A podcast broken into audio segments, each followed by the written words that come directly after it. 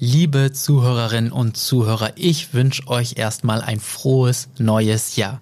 Ich hoffe, ihr seid gut in 2024 gestartet. Das Jahr ist ja nun schon ein paar Tage alt. Und es gibt ja auch immer viele Menschen, die sich mit dem Jahreswechsel Vorsätze überlegen. Ich weiß natürlich nicht, ob ihr das jetzt für euch auch gemacht habt. Ich jedenfalls habe den Wunsch, dass Tatort Nordwesten euch auch 2024 weiterhin begleitet und unterhält. Und daher gleich schon die gute Nachricht, schon am 22. Januar geht es mit neun Folgen unseres True Crime Podcasts weiter. Also schon in der nächsten Episode wird wieder über ein wahres Verbrechen aus der Region gesprochen.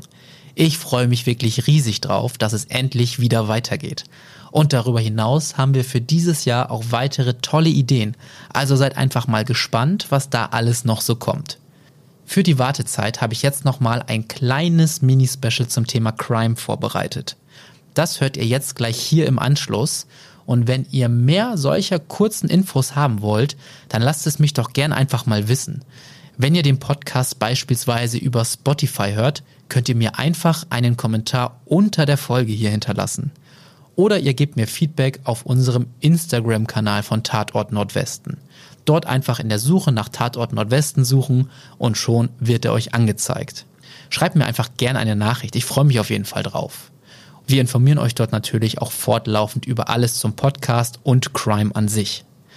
Puh, jetzt habe ich aber hier schon wieder ganz schön viel geredet. Deswegen jetzt ganz kurz und knapp ganz viel Spaß mit unserem Mini-Crime-Special. Ein 20-Jähriger, der nur Sozialstunden leisten muss, obwohl er eine größere Tat begangen hat. Wie kann das sein?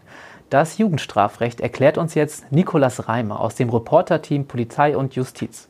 Deutsche Gerichte unterscheiden nicht immer nach minder- und volljährigen Personen. Teilweise ist auch die Rede von Heranwachsenden. Aber der Reihe nach. Personen bis zu einem Alter von 17 Jahren werden ausschließlich nach Jugendstrafrecht behandelt.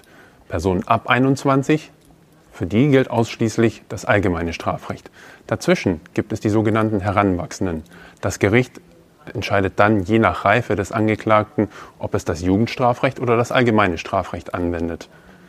Behilflich ist dabei die Jugendgerichtshilfe, die einen Einblick über die Reife und den Zustand des Angeklagten bekommt.